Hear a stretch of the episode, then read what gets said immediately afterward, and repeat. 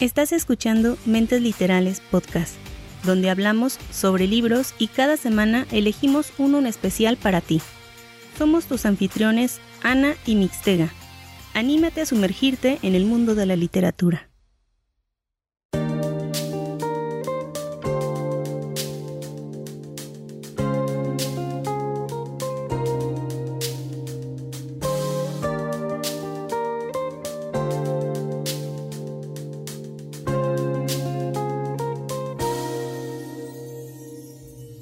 Hola, ¿qué tal? Bienvenidos a un episodio más de Mentes Literales Podcast. Estamos listos, estamos preparados para un nuevo comienzo en esta semana de grabación, en esta semana donde empezamos con una nueva reseña de parte de... ¿Quién será? ¿De quién será? Tun, tun, tun. ¿Qué tal, Ani? ¿Cómo estás? Hola Mix, muy bien, gracias. ¿Cómo te encuentras tú? Fresco como una lechuga. ¿Y tú? Y yo no, yo me estoy muriendo de calor, yo me estoy asando como, como eh, pollo rostizado. Pero mira, aquí estamos de todos modos con muchas ganas de contar una nueva historia y pre- eh, precisamente, ¿no? Viendo a ver a quién le va a tocar en esta semana. Pero antes de eso, Mix, déjame te digo que, ¿qué crees que estaba viendo? Documentales, novelas, series. No, eh, estaba viendo una película de Mortal Kombat. ¿En serio? O sea, ¿al, al fin te animaste? O sea, hace, ¿qué nos conectamos? ¿10 minutos? No, un poquito más, pero sí aproximadamente 15 como unos O sea, de 10 a 15 minutos más o menos. haz de cuenta que cuando mandaste el mensaje de ya, que te, nada más te dije voy a llenar mi botella de agua y todo, acababa de terminar la película justo en ese momento. O sea, vengo de, de, de la fantasía y de la, la pelea y todo eso. Oye, eso, eso, fue, eso sí fue sorpresa, ¿eh? porque no te veía Claro. yo tan segura de que la fueras a ver. Pero, en general, ¿qué te pareció? Me gustó, estuvo buena la película, estuvo... Bueno, yo no conozco el, el juego o no lo recuerdo. Sí era un juego, ¿no? Sí, sí era un juego. Bueno, es un juego. ¿Era la competencia del Street o era otra? Exactamente, era la competencia del Street Fighter. Bueno, yo, yo jugaba más el otro. Eh, entonces. eh, No, tú eres, tú, eres, de la época de ese del, del Contra, ¿te acuerdas del Contra? Sí, del contra azul y el rojo. Yo mm, siempre me dejaban ser el rojo, yo quería ser el azul. Había también otro juego así también de peleas donde salía un personaje así como de una gorrita con chamarra. Pero no recuerdo cómo se llamaba ese juego. También yo recuerdo que jugaba ese también en las famosas maquinitas. No, no sé cuál sea ese que Donde dices. salían varios personajes también ahí. Este apareció un asiático así. No, no era un asiático, era uno vestido como de como de como de traje de etiqueta. Que peleaba bien chido y todo. No, ni idea. Más bien me acuerdo haber jugado Mario Bros, Kirby. eh, me acuerdo Ah, que ven- Ani, pero esos no son de pelea. No, pero era, eran también arcade, eran en maquinitas también. Pero este, fíjate que volviendo a la, película, sí me gustó, la estuve viendo, no te dije para que fuera sorpresa el, el- el tema de ahorita, pero este, estuvo buena la película, me entretuvo honestamente, sí, sí me quedé ahí. Pero si ahorita me preguntas cómo se llamaban los personajes, no te sé decir ni uno solo, ni uno.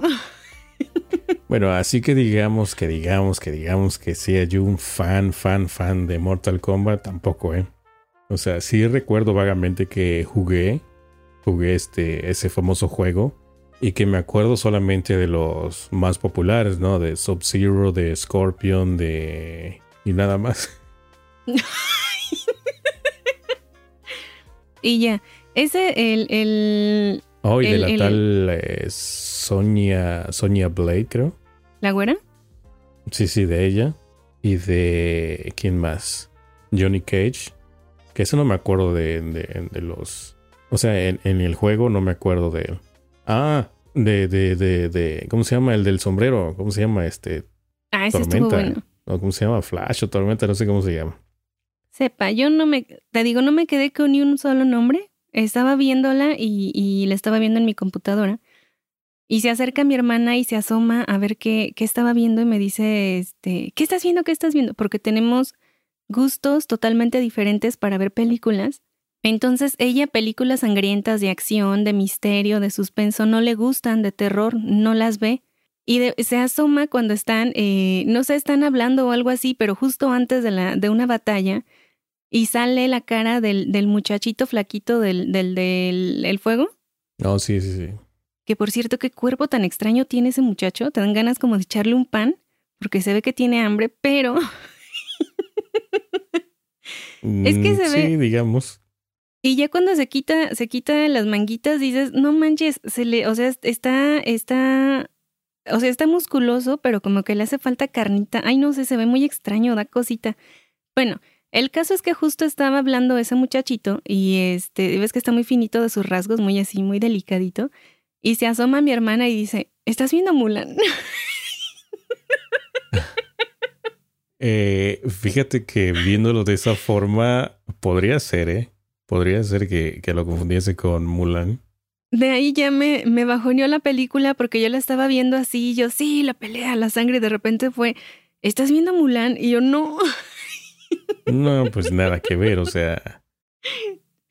Pero ella sí les, entonces, ¿qué es? Y ya cuando empezó a ver sangre y, los golpes y todo, ya se, se fue. Le digo, no, es la de Mortal Kombat. Pero sí, o sea, este, estuvo, te digo, estuvo entretenida. Em, pero como me suele suceder, eh, en un principio me empezaban a gustar más el, el, equipo de los malos. Como que se veían más, más chidos, más así, más poderosos. Bueno, de hecho sí, de hecho de, del hechicero ese yo no me acordaba, ¿eh? No me acordaba para nada de, de Sub-Zero, sí. Ah, ese está bastante bueno, el personaje me gustó. Sí, sí, sí. Pero, o sea, en términos generales está, está buena, está palomera la película, pero así que digamos que, que bruto que se va a ganar un Oscar, pues no, no, no, no es nada de eso. Sí está muy entretenida. Hay mucha gente que no le gustó porque supuestamente las actuaciones no son las mejores, pero resulta que se fueron más por el ámbito de las peleas y los efectos. Entonces, según tengo entendido, los personajes que aparecen en esta película son realmente peleadores. No, algunos son cinta negra de no sé qué, campeones de jiu-jitsu, de, de, ninja, de taekwondo, de kung fu, de lo que sea, ¿no? Fíjate, sí, los movimientos se, ven fluidos. En las batallas se ven fluidos. obviamente sí, los efectos y hay uno que otro que dices, híjole, como que no se ve tan bueno. Y lo que sí no, me gustó, lo que sí no me gustó fue que hubo ahí uno que otro errorcito como de edición, por decir de que se están pegando, se están peleando, y de pronto uno le, por decir, eh, acuchilla el brazo izquierdo, un ejemplo, ¿no? El brazo izquierdo del otro eh, contrincante. Y a la siguiente toma ya no se le ve la herida. Y a la siguiente toma sí. O sea, es nada más así como que un, uno que otra en una que otra ocasión lo vi y dije, sí, momento. Sí, yo también lo noté. sabes, dónde, lo noté? Lo noté en la pelea de, de Johnny Cage. ¿Quién es ese? En una, sí, el, que peleaba en, en, jaulas. Ah, el, que, el que es, el protagonista supuestamente, ¿no? Exactamente. ah, En una, ¿No en una de las peleas. Eh, no, creo que no. Creo que era Johnny Cage. Bueno, este, en una de las peleas le dieron una salta, santa golpiza que, o sea, obviamente, si, si apareces así, debes de tener este tu cara toda destrozada, ¿no?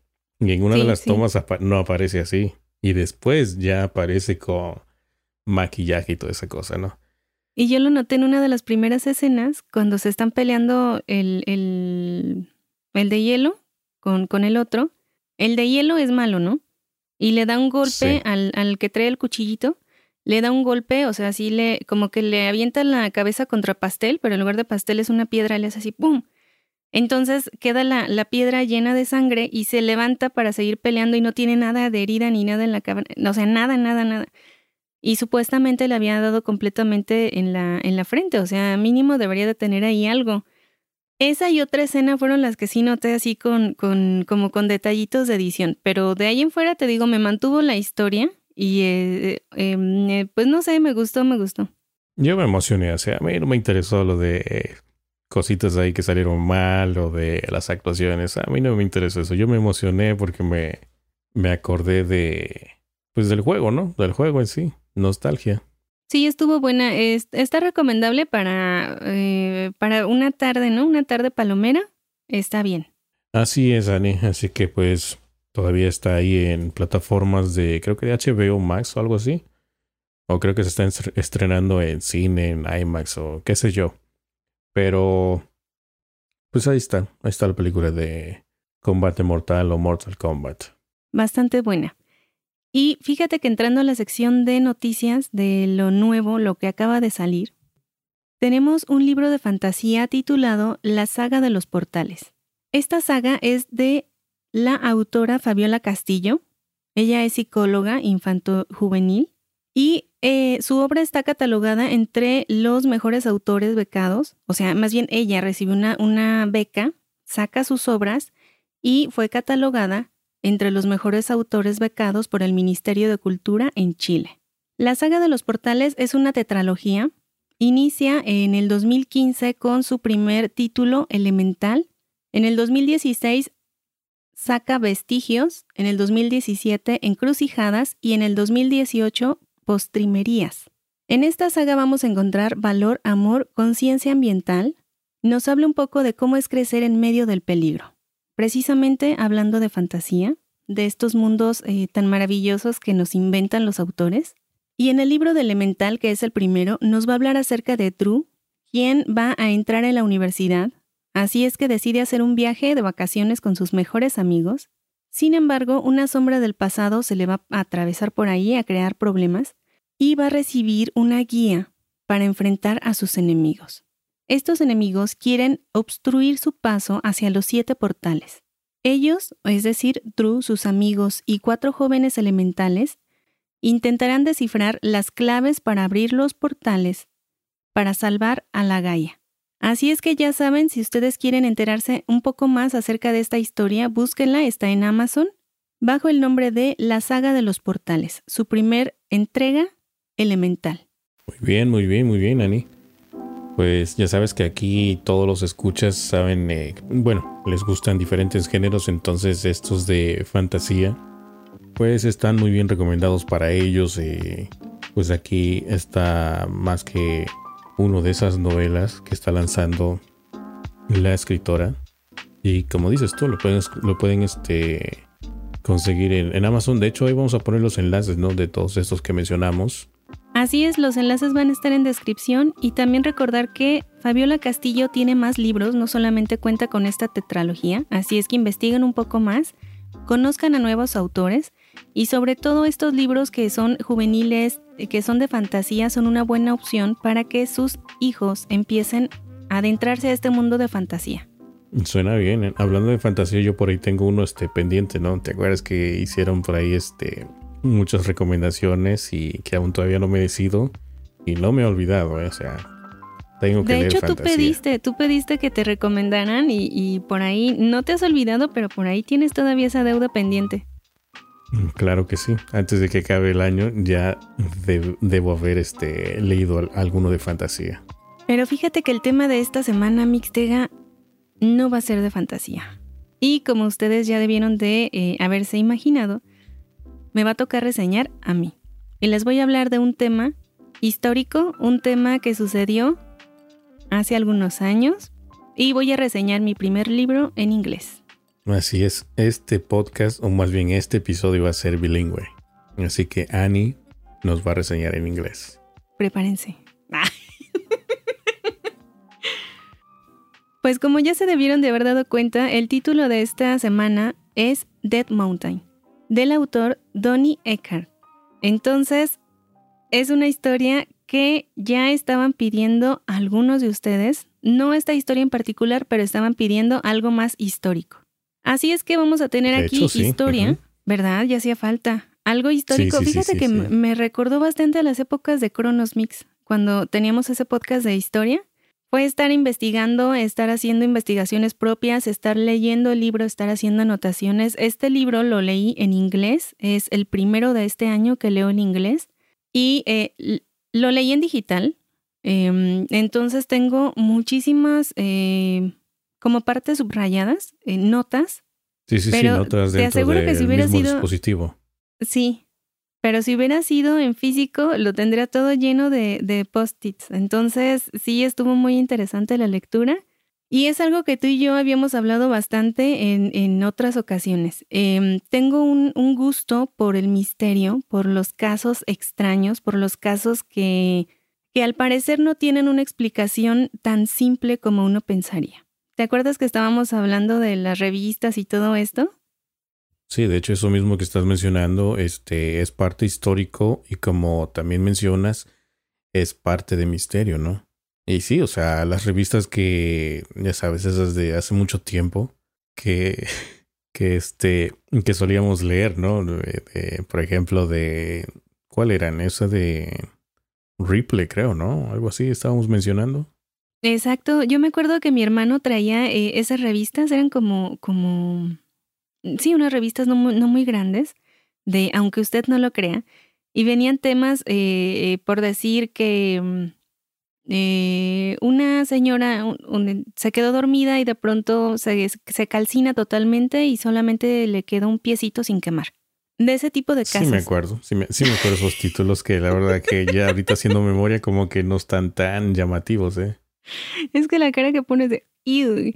Bueno, pero, pero sí te, te, por decir ahí la... la em, ¿Cómo se llama eso? ¿Combustión espontánea o algo así?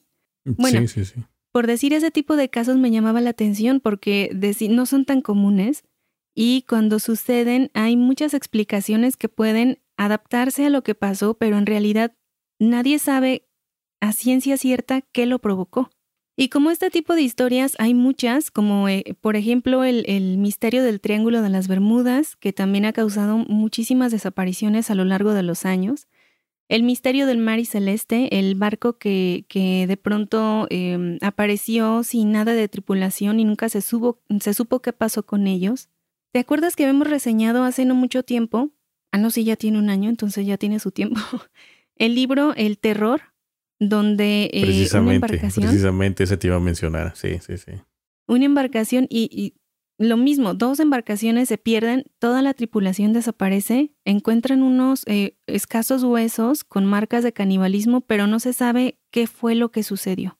No, y como esas historias existen muchas también, ¿no? Muchísimas, muchísimas. Eh, también la, la, desaparición de la isla Flannan, en donde unos em, trabajadores que se encargaban de prender la luz del faro de pronto desaparecen, se dan cuenta porque la luz del faro no prende en la noche, van a revisar la isla y eh, no encuentran nada. Entonces, y lo mismo, o sea, dicen, eh, hubo tormenta y salieron este, despedidos de la isla, se ahogaron, tuvieron un accidente. Se crean mil historias, mil teorías, pero no se sabe qué pasó. Hace algún tiempo, cuando me enteré de esta historia, me quedé cautivada como supongo que se han de haber quedado cautivados todos los que sepan acerca de ella. Y de hecho yo te he hablado algunas veces de este tema, hemos escuchado podcasts acerca de este tema, leído libros, sí salió por decir, eh, León Krause en Historias Perdidas saca un podcast con, con este tema. Ah, o sea, así de misterio, de desapariciones, sí. Pero de este tema en particular, del paso Diatlov, que es del que vamos a platicar. Ah, ok, muy bien. Entonces, em, he visto documentales en, a lo largo del tiempo, he visto varios documentales, he escuchado varios eh, podcasts acerca del tema, he leído información de, de, mm, de gente, reportajes, eh, películas, mm, honestamente no, no me quise meter en eso porque realmente no es algo que digas, ay, es que la hicieron tan bien que la quiero ver. Honestamente no. O sea, honestamente las películas no fueron buenas o no quisiste indagar. No fueron buenas y no quise, las dos, ni fueron buenas ni quise indagar. Entonces dije, mira, me lo, me lo, lo dejo pasar. Pero hay mucha información acerca de este caso, muchos misterios dentro de este caso y descubrí este libro titulado Dead Mountain del autor Donnie Eckhart y fíjate que Donnie es un cineasta dedicado a los documentales. Él está interesado en las historias, pero sobre todo en las personas. O sea, sí lo que te pasó, sí las circunstancias, pero también en la parte de la persona. ¿Cómo era la persona? ¿Con quién se relacionaba? ¿Cómo pasaba su tiempo? ¿Cómo eran sus relaciones con su familia, con sus amigos? Se interesa en la parte eh, personal de los protagonistas de las historias. Y cuando Donnie conoce el caso Diatlov, se obsesiona, como nos ocurre a muchos de nosotros, y decide investigarlo. Decide eh, lanzarse a esta investigación, investigar y, a lo, más que pueda, sacar toda la información que pueda recabar y entregar esta, este libro em, con todo lo que, con todas sus conclusiones. Así es que como parte de su investigación fue a Rusia en dos ocasiones, hizo entrevistas a varias, a, los familiares de algunos de los, de los involucrados en este caso, recaba la información necesaria y además hizo el recorrido del grupo Diatlov. Trató de hacerlo lo más fiel posible. Pudo, pudo hablar con personas te digo, relacionadas como, como hermanos sobrevivientes o parientes o amigos sobrevivientes de los, de los involucrados en el caso, de los muchachos, y conoció a Kunsevich, que es el director de la Fundación Diatlov en Yekaterinburgo. De esta forma... ¿Y eso dónde queda? En Rusia. Hermosa Rusia. sí, pero es al norte, sur, este, oeste. Ah, ahí lo puedes, mientras yo te digo, lo puedes ir googleando en Google Maps, ¿cierto? No, de hecho estoy buscando aquí en mi mapa que tengo aquí en el escritorio a ver si aparece, pero no creo. Ay, sí, ay, sí. Todavía búscale, manito, Yekaterinburgo. Pues fíjate que en su primer viaje obtuvo 452 páginas digitales, completamente en ruso, o sea que sí le va a costar un ratito tratar de traducir todo este eh, papeleo, alrededor de 500 fotos y negativos, y este, imagínate, este eh, caso en en general fue como, digámoslo así, liberado a finales de los ochentas, porque antes era casi casi secreto de Estado. Entonces, eh, sí se tenían como registros de este caso, de, cómo se llevó y de, las investigaciones y todo esto, pero solamente eran fragmentos que se habían podido ir eh, robando, no hay otra forma de decirlo, a lo largo de los años. Oye, pero este incidente sucedió en los 50, ¿no? Así es. Eh, nada más para concluir con la historia de Donnie, déjame decirte que él fue el primer americano en hacer el recorrido del Paso Diatlo en invierno, que es precisamente en la estación en la que se realizó este viaje. Pero ahí es donde está eh, el, em, todo el, el inicio de la historia. Precisamente, todo inicia en 1959. Les he estado repitiendo mucho el caso Diatlov, el paso Diatlov, pero ¿a qué se refiere? Este caso fue muy famoso. Les repito, inicia en 1959 y tiene de protagonistas a 10 montañistas jóvenes que van a emprender un viaje hacia la montaña Otorten. Todos ellos eran amigos y sus nombres eran Igor Diatlov, que era el líder de esta expedición, Doroshenko, Sina Kolmogorova, Alexander Kolevatov, Rustik Slobodin, Liuda Dubinina, Sasha Solotariov, Georgi Krivonishenko, Kolia Tibol Brignols y Yuri Yudin. Todos ellos jóvenes universitarios pertenecientes de la UPI. Que ahí eh, creo que es algo de. Es la universidad, no sé qué, de los Urales. Creo que es Universidad Politécnica de los Urales, no estoy completamente segura, pero eso no es relevante en el momento. Todos ellos miembros del club de montañismo que tenían el grado 2. Así como luego hay grupos de, ponle tú, de scouts, que van obteniendo sus, insignias y todo esto, allá en Rusia había como tipo talleres de montañismo dentro de la misma universidad y este grupo de jóvenes tenía el grado 2. Iban a hacer esta excursión en sus vacaciones antes de regresar a clase para ganarse el grado 3, que era el grado máximo.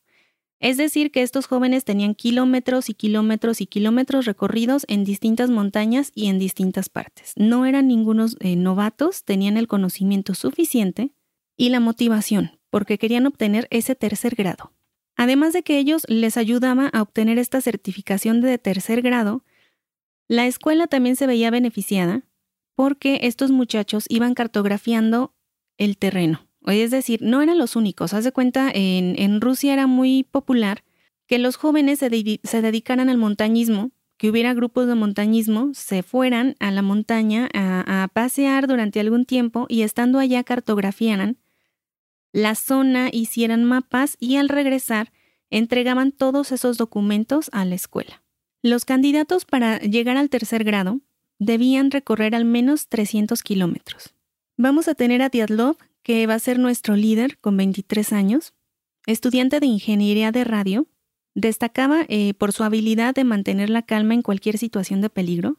Sin embargo, dicen sus propios compañeros, sus eh, familiares, sus allegados, que era em, un poquito adicto al peligro. Le gustaban esas situaciones como peligrosas y, él sabía comportarse en esas situaciones.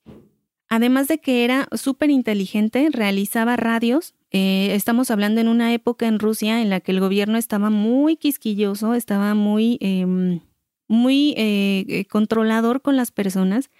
Entonces las comunicaciones con radio estaban prohibidas, pero esto no impedía que Diatlov hiciera radios hechizas que él, él fabricaba y que en varias de estas excursiones se llevaba para poderse comunicar con otros montañistas. Sin embargo, en esta, excursión no se lleva ningún radio, es decir, no tienen comunicación con nadie. Sina, al igual que Diatlov, estudiaba ingeniería de radio, era una mujer brillante. En esta excursión vamos a tener solamente a dos mujeres, pero eran muy buenas en lo que hacían. Sina, en particular, era muy alegre, muy animada. Varios de sus compañeros, de hecho, estaban ahí medio enamorados de ella. Y Sina contaba con 22 años. La otra mujer del grupo es Liuda, de 20 años, la más joven del grupo, estudiante de economía en la industria de la construcción. Era una muchacha seria, fuerte y súper ruda. Donnie nos cuenta que, de, hecho, en una excursión pasada, hubo un accidente con uno de sus compañeros. Él traía una, un compañero traía una, eh, un arma. Por mal manejo de esta arma se dispara, le da en la pierna a Liuda y de todos modos ella continuó, o sea, no, no, se, no, no abandonó la excursión, sino siguió adelante con el pie herido y todo eso. Yuri Yudin, estudiante de geología, eh, tenía muy mala salud, sufría reumatismo, problemas del corazón, de la rodilla, dolor de espalda, o sea, tenía miles de problemas para ser tan joven. Sin embargo, y a pesar de todas sus dolencias físicas, el montañismo le devolvía el vigor y la vitalidad. Doroshenko Estudiante de ingeniería, al igual que Sina eh, y que Diatlov, era impulsivo y muy valiente, contaba con 21 años. Georgi, el grupo, eh, el músico del grupo, tocaba la mandolina, siempre cargaba ah, con ella en sus excursiones, era estudiante de construcción e hidráulica, contaba con 25 años. Kolevatov, estudiante de física nuclear, retraído, fuerte, de personalidad eh, muy, muy fuerte, Contaba con 25, 24 años aproximadamente. Rustic estudiaba ingeniería mecánica, era también ah, adepto a la música y era como el niño rico del grupo, contaba con 24 años. Kolia era un ingeniero civil bastante serio y el miembro más grande de todo el grupo era Sasha Solotariov, que contaba con 37 años. Este era el único que no pertenecía a la UPI, a la universidad, sino que él, em, él se une hasta el final de, este grupo. O sea, se cuenta, eran nueve, nueve, amigos que se conocen en la universidad. Sasha se une al final, pero Sasha era, eh, era rudo, era fuerte mix. A pesar de, ser el miembro más nuevo, era instructor de montañismo, o sea, tenía mucha experiencia y además era veterano de la Segunda Guerra Mundial. Así es que este grupo de jóvenes quería partir hacia la montaña Otorten, el problema era que su excursión se iba a llevar a cabo en pleno invierno. La montaña Torten era... Mm, tenía un grado difícil en el montañismo. Precisamente por esto se eligió. Les gustaban los retos, como ya les decía anteriormente, y les gustaba este tipo de... Mm, como de, de excursiones, no, no, bueno, sí riesgosas, pero no tan extremas así de que me voy, pero no sé si voy a regresar. Les gustaba el reto. Así es que el grupo parte el 23 de enero de 1959. Viajaron en tren por diversas paradas para llegar a la ciudad de Iftel y de ahí en autobús a Visay. En su trayecto, haz de cuenta, salen de su ciudad natal, de su pueblito, no, de su ciudad, y van recorriendo ciertas partes en tren para poder llegar a un punto en donde de ahí van a empezar a subir hacia la montaña. Entonces, durante este camino, gran parte del camino van a ir acompañados de otro grupo de montañismo que al parecer va a llevar la misma ruta que ellos. Por cierto tiempo, ya después cada quien toma su camino diferente. De ahí llegan a una parte que se llama el Sector 41, que era un sitio arqueológico abandonado. Conocen gente amable a través de su viaje, visitan una escuela en, donde conviven con niños, les hacen eh, fotografías, eh, les hacen lecturas de un libro, juegan con ellos, también conocen a un grupo de leñadores, de igual forma conviven, comparten la cena. Al día siguiente es cuando parten a este sitio arqueológico abandonado, que es donde, donde, mm, donde va a ser como la última parada antes de que empiecen a subir, ahora sí, a la montaña. Durante todo el trayecto, Judin va muy mal, tiene muy mal eh, su, su, espalda, sobre todo, tiene muchos dolores. Y es en este punto, o sea, haz de cuenta, después del sitio arqueológico ya no hay más punto de regreso. O sea, haz de cuenta, ya de ahí ellos iban totalmente solos. Todavía el sitio arqueológico y un poquito más allá los acompaña un señor, que era un ex convicto de una prisión, con una carretita y un caballito. O sea, todavía les hace el favor de acompañarlos, de, llevarlos hasta allá. Llega un punto en, en, donde el señor les dice, hasta aquí llego, tengo que regresar. Y Judín decide regresar con él. Les dice, ¿saben qué? Yo ya no aguento, el, el reumatismo me está acabando, no traigo las medicinas suficientes, me retiro. Esta es la persona que, sentía muchos Bastantes dolores. dolores. Ya llega un punto en el que ya no puede caminar por el dolor. Entonces se da cuenta de que para él iba a ser mucho sufrimiento y para sus amigos iba a constituir una carga, les iba a alentar mucho el camino. Sí, va a ser un retraso, ¿no? Bastante grande. Así es que Judín decide regresar en el último sitio de retorno. Eh, se despide de sus amigos esperando verlos en pocos días, ya de regreso en la universidad. Es la última vez que se ve con ellos. Y ya después cuando se le, se le interroga, cuando se le hacen entrevistas, que de hecho no dio muchas entrevistas, Tony, el autor del libro, es, eh, se sentía muy afortunado de que Judín quisiera platicar con él porque eh, Judín era un hombre cerrado, no era muy, muy dado a las entrevistas. Lo único que decía es que eh, él quería saber qué era lo que le pasó realmente a sus amigos. El 28 de enero se despide de ellos y les dice adiós por última vez. Judin regresa a la, a la civilización, digámoslo, al pueblo, y tenía la, la tarea de avisar en telegrama a, a la universidad que iban a llegar con tres días de retraso pero ya estando de vuelta en la ciudad, decide pasar a, visitar a su familia, descansar unos días, los días que le sobran de vacaciones, reponerse físicamente y olvida mandar ese telegrama. El regreso del grupo estaba planeado para el 13 de febrero. Cuando llega esta fecha y no hay noticia de los montañistas, la hermana de Diatlov empieza a alzar la voz por el resto del grupo, empieza a preocuparse, empieza a llamar a la universidad, a los maestros, al, grupo de montañismo, pero todo mundo la ignora pensando que el retraso es algo normal, que entre los montañistas es cosa común y corriente que sucede, entonces es así como, como que le dijeron, mira, no te preocupes, vamos a darle unos días más, no va a pasar nada. Pero ¿cómo, o sea, si no llevaban aparatos para comunicarse, ¿cómo iban a saber ellos que ya iban de regreso, que ya habían llegado hasta allá. Por los días, o sea, haz de cuenta que el, viaje tenía un, em, una duración de tantos días. Exactamente. O sea, por la planeación. Todo estaba cartografiado, mapeado. Ellos, por ejemplo, dijeron, nos vamos a llevar tantos días, calculamos el tiempo que vamos a llegar a la montaña, el regreso, total de, los días, todo eso. Cuando bajaron de la, o sea, ellos decían eso, vamos a tardar tantos días en llegar a la montaña, en subir, tantos días en bajar, en llegar otra vez a la ciudad, tomar el tren y regresar otra vez al punto de partida.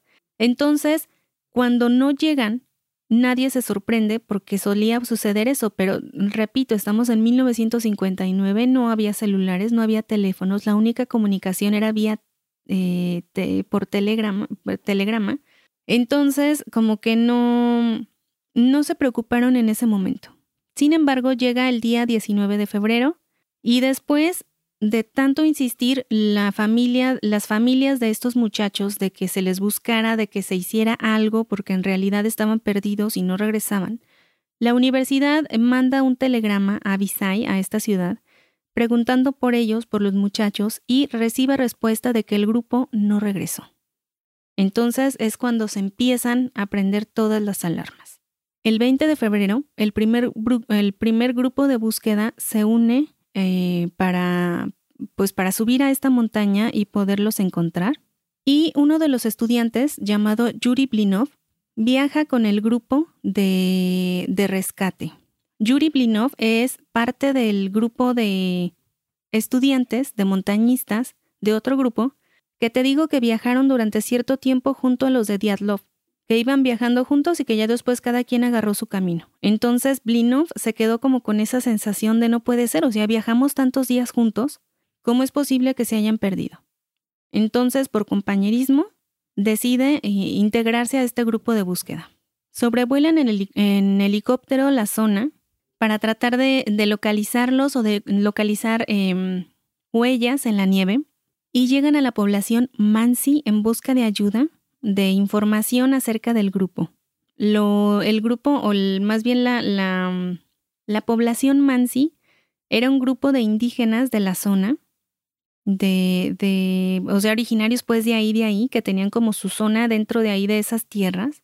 Y eran, eran em, así como, como de antes, o sea, de cuenta, tenían su grupo de cazadores, los hombres salían a cazar y marcaban sus, los árboles, los tallaban y marcaban quiénes eran tenían un símbolo de la familia, marcaba quién eran, quiénes eran los que andaban por ahí, cuántos hombres iban cazando y cuántos perros llevaban.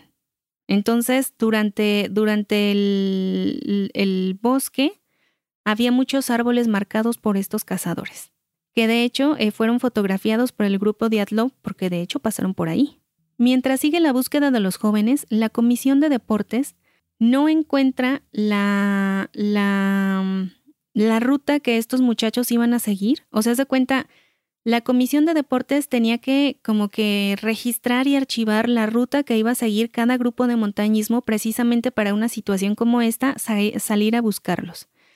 Sin embargo, cuando se les dice que el grupo Diatlov estaba perdido, no logran encontrar en ninguna parte los planos donde especificaban la ruta que iban a tomar los muchachos. Entonces, por eso la, la expedición tardó más estos grupos de búsqueda tardaron más porque se ampliaron en un terreno mucho más amplio para buscarlos. Y nadie se explica por qué no fueron registrados estas, estas rutas o cómo es que se perdieron. Sí, o sea que ellos empezaron a buscar rutas alternativas a, a las que ellos usualmente tomaba, ¿no? Es que no era usualmente, o sea, se cuenta, cada montañista decía, nosotros nos vamos a ir por aquí y después nos vamos a, ir por este camino y después a tantos kilómetros vamos a girar, o sea, cada quien hacía su propia ruta, pero la debía de registrar, o sea, se ah, cuenta, debía De, mandar eh, mapas especificando dónde iban a estar, cómo iban a realizar la ruta, cuántos días les iba a tomar, quiénes iban. Y toda esta información del grupo Diatlov estaba perdida. Entonces no sabían por dónde empezar a buscar. O sea que desde un inicio, ¿no? desde que empezaron la ruta, no. Sí, o sea, estaba todo mal organizado o eh, misteriosamente desaparecieron sus registros. En este momento, los grupos de rescate no sabían que Yuri Yudin se había regresado, el que tenía dolores, no sabían que se había regresado de la expedición. Él regresa de vacaciones a la escuela y todo el mundo se sorprende, o sea, todo el mundo lo ve y ¿qué estás haciendo aquí? Y él eh, igualmente está sorprendido, pues, ¿qué fue lo que pasó? Hasta ese momento, Judín se entera de que sus amigos no regresaron de la montaña. Hasta ese momento, las autoridades se enteran de que Judín es el único que regresó de las montañas, de que no hizo el viaje, de que está vivo. Entonces se dan cuenta que no están buscando a 10 personas, sino solamente a 9. No es hasta el 25 de febrero cuando el helicóptero encuentra por ahí huellas que los va, eh, como que por fin encuentra rastros de, de, las huellitas de esquís, se comunica con los grupos de tierra y todo mundo como que se ajusta a sus rutas para ir por ese lugar, para, para poder encontrarlos. El 26 de febrero se descubre la tienda del grupo en la pendiente del este de la montaña Jolachal, a unos 10 kilómetros de la montaña Otorten. O sea, todavía no llegaban a su destino. Eh, llegan los primeros eh, rescatadores, inmediatamente entran a la, tienda a investigar, no tienen cuidado, así es que borran eh, o pisan muchas de las huellas que se encontraban alrededor, porque para ellos no era una misión de, de, para ellos era una misión de rescate. Ellos pensaban que iban a estar ahí, que por algún motivo no habían podido descender de la montaña, pero nunca se esperaban que fuera un, caso de recuperación de, cuerpos. Entonces no tuvieron cuidado como en preservar eh, huellas o, rastros o algo así. Esto un poquito, lo más cerca de la tienda, todo fue pisoteado por los equipos de rescate. De hecho, te mandé una foto de la tienda de los muchachos. Sí, se ve así como toda rasgada. Exactamente, y hundida por en medio, por la parte de arriba estaba como hundida por la cantidad de nieve acumulada en esos días. En, los documentales y en las otras lecturas que he visto o escuchado, se dice o se habla de tiendas en plural, pero en, realidad solamente había una sola tienda, que era donde se quedaban todos juntos. Esta tienda medía alrededor, alrededor de 8 o 9 metros cuadrados. Haz de cuenta que eh, se metían todos. En la parte de abajo acomodaban sus esquís, como para hacer un, un entramado, ¿no? Como, un, como si fueran tablas en la parte de abajo, para que no les pasara tanto el, como el frío de la nieve ni la nieve derretida. Al centro de la tienda se, colocaba una pequeña estufa que les proporcionaba calor y donde podían preparar sus alimentos, y ellos se iban distribuyendo alrededor de la estufa. Eh, lo primero que hacían ellos al llegar en, ya como para acomodarse para cenar y dormir era deshacerse de las, de las botas, de los calcetines, para dejarlos cerca de la zona de calor y poderlos secar para el día siguiente. Así es que ellos encuentran, el grupo de rescate encuentra la tienda de pie a una altura de 1079 metros. A la entrada había un hacha de hielo y una linterna tirada. Sin embargo, dentro de la tienda todo estaba en orden. Parecía como si de pronto los jóvenes fueran a regresar para tomar la merienda y, y pues acostarse. Entonces, cuando el grupo de rescate entra y ve todo en orden, empieza a tener como, como paz, como que dicen, oh, o sea, no hay nada, está la tienda de pie, no hay nada fuera del lugar, los vamos a encontrar. O sea, ellos todavía tenían la esperanza de encontrarlos con vida. Así es que, como bien dices, la tienda presentaba unos cortes que en un inicio eh, todo el mundo pensó que el grupo fue atacado por algún grupo armado o por algunas personas, no se sabía, y que habían salido eh, o sea, se cuenta como si su tienda hubiera sido acuchillada y los muchachos hubieran salido corriendo para huir del ataque. Sin embargo, poco tiempo después se descubre que los cortes fueron hechos de adentro hacia afuera. O sea, los muchachos acuchillaron su tienda para poder salir por ahí. Tú mismo puedes ver en la foto, que son fotos del archivo de este caso, cómo fue seccionada la, la, tienda para poder salir de ahí. O sea, se cuenta, fue tal su desesperación que algunos salieron por la entrada eh, principal de la tienda y algunos otros eh, acuchillaron la tienda para poder salir por, el, por, por un lado. Aproximadamente a 20 metros de la tienda encontraron múltiples huellas pertenecientes a lo que parecían nueve personas. Las huellas sugerían que, al parecer, los muchachos no llevaban zapatos. Sin embargo, te estoy hablando de la zona de los Urales, en donde se cuentan con temperaturas de menos 30 grados centígrados, entonces, cuando descubren estas huellas tan pequeñas, no de botas, sino de pies, todo mundo se espanta. Estas huellas se extendían aproximadamente 800 metros de la tienda y en ese lugar encuentran los restos de una fogata. El 27 de febrero, al mirar de cerca esta fogata, descubren una rodilla enterrada entre la nieve. Al escarbar, descubren dos cuerpos, uno al lado del otro, hombres, ambos con ropa inadecuada para, para el, el frío. Estaban prácticamente en ropa interior, ropa interior de esquí, es decir, de como, como si fuera ropa térmica, de esa que viene como pants, más pegadito, o sea, es decir, pants completo hasta abajo, pero eh, totalmente rasgados. Traían calcetines, pero su ropa, haz de cuenta como si le hubieran agarrado a cuchilladas, estaba rasgada y rota por todos lados. Los cuerpos pertenecían a Gregory Krivonishenko y Yuri Doroshenko. La poca ropa, te digo, estaba destrozada, no se sabía eh, a qué se debía eso, y algunos de sus miembros habían sido quemados o alcanzados por el calor de la fogata. Todo parecía indicar que murieron de hipotermia, y eh, al parecer Doroshenko, en su afán por mm, hacerse de más leña para la fogata, se sube a un árbol que, que estaba ahí cerca, se cae, sufre algunas contusiones y después mueren los dos congelados. Y aquí es donde vamos a, ver la entrada del de, el señor Kurikov, que es el que te mandé la foto. Kurikov era el jefe Mansi, el jefe de este grupo, de esta eh, pequeña aldea, que estaba ayudando en las búsquedas de los muchachos. Iba acompañado con su perro de casa, su pastor alemán, y este hombre, eh, o sea, te estoy hablando de hombres que saben rastrear, que saben cazar, que saben eh, eh, indicar cosas o más bien ver cosas en la nieve que otras personas no muy fácilmente verían. Así que este hombre descubre el cuerpo de Igor Dyatlov, el, el líder de la expedición. Su cuerpo se encontraba a un kilómetro de la tienda.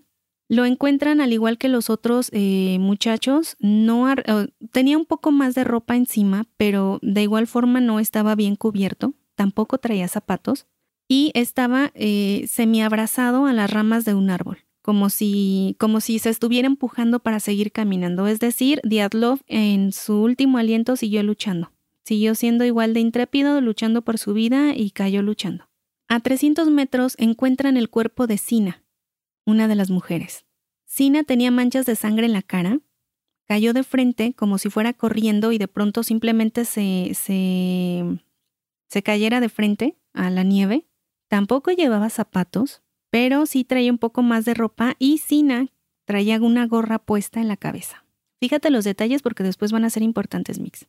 En ese momento, cuando empiezan a encontrar cuerpos, cuando por fin encuentran a estos, a estos jóvenes, cuando se dan cuenta que el gobierno más bien se da cuenta de que los jóvenes ya no viven, decide cambiar de fiscal. No porque el otro fiscal estuviera haciendo un mal manejo del caso, sino porque necesitaban un fiscal de más peso, de más jerarquía, de más renombre.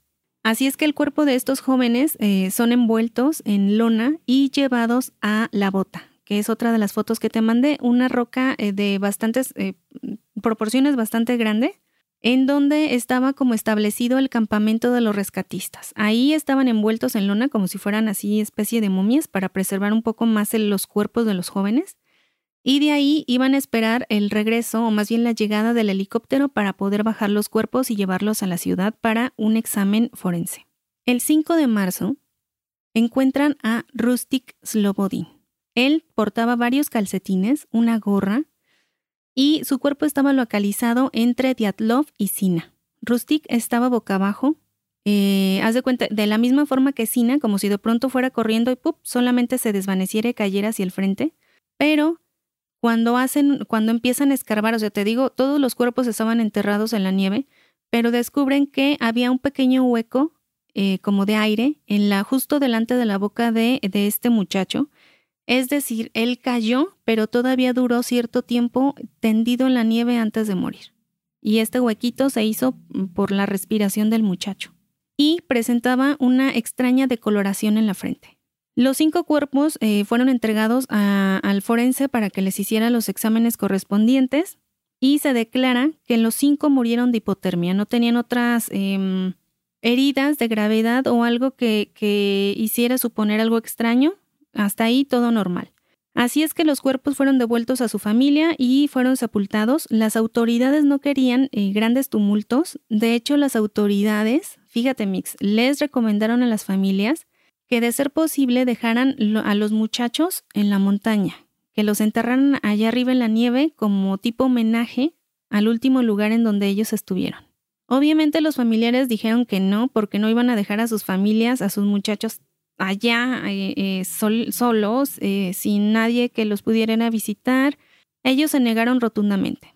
En esta ocasión, el, cortejo fúnebre se les pidió que fuera muy corto. los papás de las víctimas de estos muchachos querían que el cortejo fúnebre pasara por delante de la universidad como un último tributo, como una última despedida de sus hijos hacia su, hacia su escuela, su alma mater pero el gobierno les dice que no, las autoridades les dicen que no, les, les eh, dan la ruta más corta para llegar al cementerio. No quería que se juntara gente, no querían que se hiciera tan público este suceso y querían terminar lo más rápido posible. Eh, estos cinco entierros en el cementerio fueron hechos con el féretro abierto. Oye, ¿y los otros cuatro? ¿Qué pasó con los mientras otros cuatro? Mientras se hacía el examen forense, mientras se llevaban a cabo los funerales y todo esto, se habían hecho ya varios cambios de equipos de rescate porque las condiciones eran sumamente extremas. Los equipos, los, los hombres no aguantaban mucho tiempo, se iban relevando constantemente y no dejaban de buscar. Seguían buscando con perros, seguían buscando con hombres. Haz de cuenta que hacían fila india, así todo, muchos, muchos hombres Iban buscando con palitos, enterrándolo en la nieve por si lograban dar con algo, porque ya los cuerpos iban a estar enterrados muy abajo en la nieve. y llegaron a una zona en la que los, los perros ya no eran de, de, utilidad, ya no, ya no olían nada, no les servían. Entonces iban avanzando mucho más lento. En este momento eh, le, le, llaman a Yuri Yudin, le dicen que si puede y presentarse en cierto lugar para que separe las cosas porque bajan todo lo de la tienda, desmontan la tienda y bajan todo y necesitan separar cada pertenencia de los muchachos por si encuentran algo que no encaje o algo que les dé una pista de lo que sucedió en esas montañas. Así es que Judin tiene que hacer esa tarea de separar las cosas de sus compañeros, de, de, pues de despedirse de esta forma de ellos, pero cuenta que para él fue muy impactante. Y siguen pasando los días, siguen eh, haciéndose búsquedas, pero no daban nada de resultado. Así es que nos trasladamos hasta el 3 de mayo, Mixtega. 3 de mayo. Ahí es cuando Kurikov, de nuevo el jefe Mansi, descubre algo en la nieve, cavan y descubren un montón de ropa, ropa rota y deshecha en forma de una, mm, al parecer una cama o algo así, eh, empiezan a excavar después de que quitan esa especie de camita, abajo encuentran más ropa, era ropa perteneciente a los mismos muchachos, había calcetines, había suéteres, había eh, partes de ropa de los primeros cuerpos de los muchachos, los que tenían la ropa destrozada. El 4 de mayo desentierran cerca de la ropa un cuerpo de un hombre con la cara totalmente descompuesta y eh, curiosamente este muchacho tenía dos relojes en la mano. O sea, un reloj en la mano derecha y un reloj en la mano izquierda. O sea, eso les llama la atención porque dicen cómo tuvo como, o sea, ¿por qué tenía los dos relojes pero no tuvo tiempo de ponerse las botas o ponerse algo más eh, de abrigo antes de salir de la tienda? Eh, detalles o cositas que les causaban curiosidad pero que ya después tuvieron respuesta. Siguen excavando y descubren tres cuerpos más eh, cerca de, de ahí. De ellos, Liuda, la más joven, es la única reconocible. Eh, Dos hombres estaban como abrazados para mantenerse el, calor lo más, lo más cerca posible. Pero te digo, estaban ya muy descompuestos por estar eh, cerca del nieve derretida. O sea, se cuenta, se derretía, se congelaba, se derretía, se congelaba. Y de estar cerca de un pequeñito arroyo que andaba por ahí. Así es que igual de la misma forma desentierran a estos muchachos que de hecho estaban cerca de un, eh, de un barranco no muy grande. Los desentierran, los, los envuelven rápidamente en lonas, se los, llegan se los llevan a la bota, a esta, a esta roca en donde estaba el campamento y ahí esperan que el piloto, de igual forma que a sus otros compañeros, baje los cuerpos para el examen médico. Sin embargo, en esta ocasión y al ver el grado de descomposición de los muchachos y de ver el cuerpo, o sea, las características en las que se encontraban estos cuerpos, el piloto se niega a bajar los mixtega. Él les dice, no los voy a bajar hasta que me traigan unos féretros especiales que no contengan, eh, o sea, haz de cuenta unos féretros que se sellan para que no pueda haber contagio de nada biológico ni tóxico, para que no, me pase nada. O sea, dice el, piloto, yo los bajo, pero estoy bien seguro, hasta estar bien seguro de que no me va a pasar nada. Obviamente en este punto de la investigación ya se hablaba de muchas teorías y, pues el piloto sus razones tendría para pedir este tipo de, seguridad. Así es que sí, los, les consiguen estos féretros especiales, los llevan al forense, les hacen la autopsia y el primer cuerpo examinado fue el de Kolevatov, que al igual que sus otros compañeros se, eh, se concluye que murió por hipotermia. Sin embargo, los tres últimos cuerpos son los que presentan mm, más problema, por decirlo de alguna forma. Los últimos tres cuerpos tuvieron una muerte muy violenta. Sasha, que era el veterano de la Segunda Guerra Mundial, tenía cinco costillas rotas y murió por una hemorragia interna. Kolia tenía una fractura en el cráneo, de igual forma murió por una hemorragia, pero te estoy hablando de una fractura fuerte. Y Liuda, la más joven, es la que presentaba el mayor daño. Tenía daño torácico masivo, nueve costillas rotas, nueve mixtea, hemorragia interna y no tenía lengua. El forense no explica más, eh, no da mayor explicación, no habla acerca de si su lengua fue cortada, si fue comida por algún animal, si fue seccionada antes o después de morir, no explica nada, simplemente lo, lo detalla como diciendo no tiene lengua y punto. El 22 de mayo se realizan los funerales de estos últimos muchachos en el hospital militar, ahí sí ya totalmente privado. Las autoridades solo permiten que asista la familia de cada uno de estos jóvenes. Los féretros los entregan totalmente cerrados, no permiten que los padres le den el último adiós a sus hijos. Y solamente el papá de Liuda la vio como lo pide como un último, como un último favor. Le, dice le dicen al fiscal que, le permita ver a su hija. Así es que el papá de Liuda eh, consigue que le abran el féretro de su hija, pero dicen que al momento de que la vio se, desmayó de la impresión. Y el 28 de mayo se cierra el caso de Atlov el fiscal determina la causa de muerte como una extraña fuerza con, eh, convincente, que fue la que mató a estos jóvenes. No da más explicaciones, cierra el caso totalmente. Justamente uno o dos días después de que el caso se cierra, los estudios revelan que la ropa y los órganos de los muchachos estaban contaminados con radiación. O sea, ya estamos llegando a la parte de los misterios, ¿no? Porque en, o sea, en lo poco que estás contando aquí, no veo que haya unas pistas así que digas, no, pues pudieron ser atacados por un animal, por cierto animal o, o alguna tribu por ahí los asaltaron o u otras cosas por ahí extrañas, ¿no? Si pusiste atención, has de haber escuchado uno que otra cosa que te debe de brincar que dices, momento, ¿cómo es esto posible? Empezando porque los muchachos andan descalzos y con, con una ropa muy, muy, eh, muy ligera para andar en unas temperaturas de menos 30 bajo, bajo cero. Es que yo siento como que salieron disparados, como que algo los asustó y... Sí, claro que sí. ¿No? Sí, es, una de las primeras teorías. Haz de cuenta que cuando empiezan a investigar el fiscal es una de las primeras teorías que dice, eh, algo tuvo que haber em, hecho correr a los jóvenes, o sea, en su mente imaginaba eso porque de hecho hay un telegrama que mandó de que los muchachos estaban cenando, de pronto algo sucede que les causa terror, salen de la tienda, se pierden y ya no pueden regresar. Es una de las primeras teorías, pero ahorita te voy a comentar un poco más acerca de esos datos eh, curiosos. Obviamente aquí no, no se puede hablar de spoiler y no spoiler porque desde, desde un principio se sabe que estos muchachos no sobrevivieron, no les estoy dando spoiler de nada. No, simplemente pues es información que viene un poquito más detallada dentro del libro. Acerca de todas las investigaciones que hizo Donnie. Y también porque no es un libro muy, muy fácil de conseguir. Em, y de también es fácil la lectura, pero pues no todo el mundo va a decir, ay, me da flojera leerlo.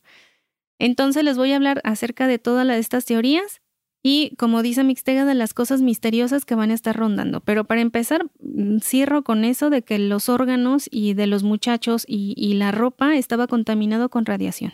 Ese es otro misterio también. Y vaya misterio, porque una radiación que, o sea, esos números marcaban eh, mucho más alto de lo normal en una persona que trabaja con materiales radioactivos. En esa época no estaba este lugar, ¿cómo se llama? Chernóbil. No, pero creo que eso está un poquito más alejado. No les hubiera dado, o sea, se cuenta, eh, la teoría, sí tenían varias teorías, pero no tenía nada que ver con Chernobyl. Además, no sé en qué año fue lo de Chernobyl, no sé, no, sé cuándo pasó eso. Pero fíjate que una de las eh, de los valores de los montañistas era fraternidad, igualdad y respeto. Durante este viaje, estas son notas como curiosas que hice. Durante este viaje los hombres prometen no fumar porque fumaban demasiado, entonces tenían como una como un trato entre hombres, ¿no? Nadie va a fumar en todo el viaje. Sin embargo, cuando se registra sus cosas, se descubre un paquetito escondido de cigarros. Entonces, alguien por ahí rompió el, trato. Eh, los muchachos llevaban un diario de viaje, que no era nada extraño. Realizaban estos diarios para llevar el, como el registro de toda, de toda la expedición cada persona hacía diferentes entradas cuando ellos quisieran, entonces eh, iban, iban escribiendo de diferentes cosas, relativos también a las cosas personales de ellos, relativos al viaje, a las personas que iban conociendo, a los recuerdos que iban teniendo de todo, de, de cuanto iba sucediendo. Y obviamente en el registro de su diario no se encuentra nada, nada, nada que despierte sospechas o que haga em, como que haga sospechar que algo iba mal en esta, en esta excursión. De la misma forma llevaban un diario fotográfico, llevaban dos cámaras fotográficas para registrar todo su viaje, porque como ellos iban, em, eran como requisitos para, para, su, para los excursionistas, o sea, se cuenta, tenían que demostrar de alguna forma que realizaron el viaje, de cómo montaban la, la tienda, del de, recorrido que ellos iban haciendo. Entonces, eh, por eso era tal cantidad de fotos las, las, que habían sacado estos jóvenes. Se iban sacando muchas. Una que te mandé es eh, la última, eh, ellos van en fila con sus... Em, sí, sí, sí se ve. Exacto, esa es la última foto donde, donde ellos salen juntos. Eh, obviamente el que saca la foto pues no se alcanza a ver y tampoco los de adelante porque ya en esos momentos el, clima era bastante malo, como bien se puede ver en la tormenta donde van ellos caminando, pero aún así debían seguir. La última foto que ellos sacaron, la última foto de, su, de, la, de las cámaras es una que te mandé, una que está totalmente negra.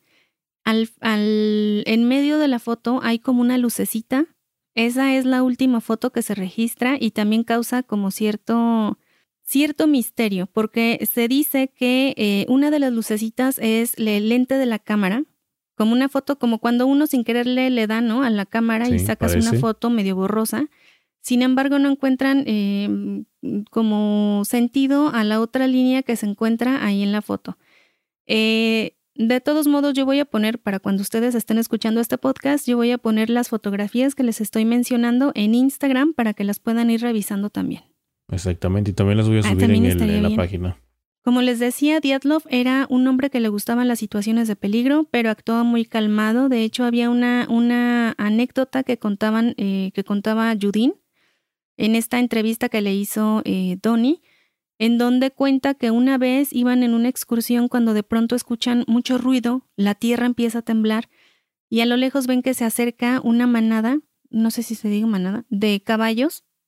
No, no es manada. Un grupo de caballos eh, salvajes corriendo directamente hacia ellos. Todo mundo empieza a, como a querer gritar y a querer dispersarse y de pronto Igor eh, les, y bueno, Diatlov les grita que se queden completamente quietos, lo más pegados unos a otros y que no se muevan, a pesar de que se les viene encima todo este eh, grupo de caballitos. Entonces, eh, lo que pasa es, así como en las películas, o sea, vienen los caballos corriendo y justamente cuando van a chocar, de pronto se abren y el grupo Diatlov queda en medio de, esta, de estos caballos salvajes. Entonces, era, es lo que decía Judín, es lo que nos explica, o sea, cómo pudo haber sucedido esto si Diatlov era, era un joven con mente fría para las situaciones. No se congelaba, no caía en pánico, sabía actuar en situaciones de extremo peligro. Como bien eh, comentaba, la tienda fue hecha dentro de las normativas que se pide para los excursionistas. No encuentra nada raro en la, en la formación de la tienda. Afuera había rastros de orina, o sea, es decir, como que uno de los muchachos salió a, echarse una firma, eh, traía una linterna, una, es una de las que, pues así dice, ¿no?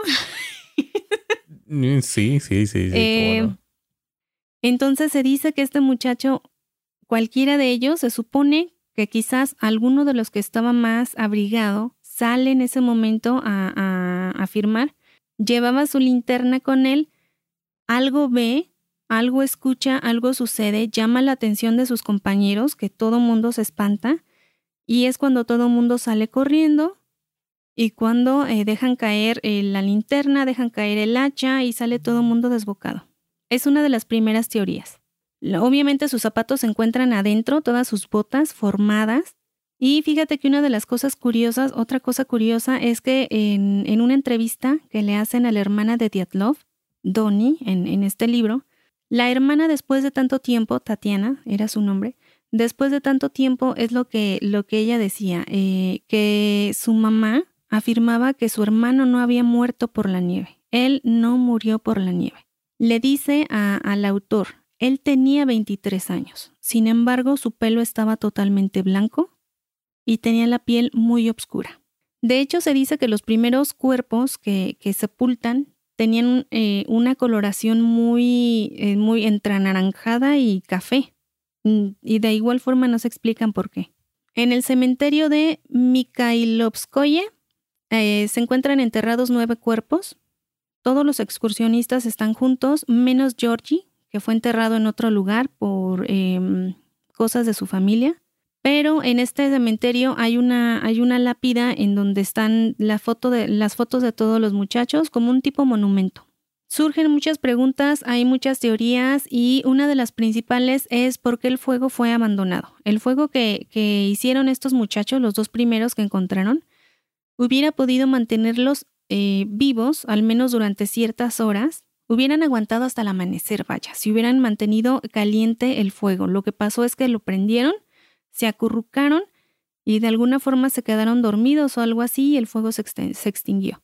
Y eh, de hecho una de las reglas de los excursionistas es que deben de coserse cerillos a la ropa, precisamente por si alguien se pierde o si sufren algún accidente, al menos tienen la posibilidad de ah, armar un fuego que les pueda salvar la vida. Sin embargo, a pesar de tener este fuego, los muchachos no lo pudieron mantener o algo sucede que, que hace que pierdan la conciencia y no lo puedan mantener por más tiempo.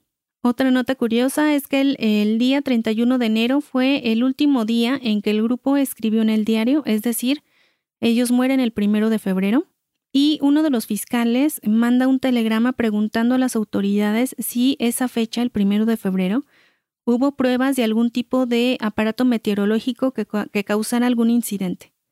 Esa era una de las teorías que manejaba este fiscal, que algún orbe, lo llama él, un orbe meteorológico, estuviera haciendo pruebas porque de hecho varios excursionistas y gente de los pueblos cercanos habían mencionado que habían visto aparecer luz, una luz en el cielo durante cierto tiempo, que a mucha gente le espantó y no sabían determinar a qué se debía. Entonces, este fiscal hace estas preguntas, tenía esta teoría.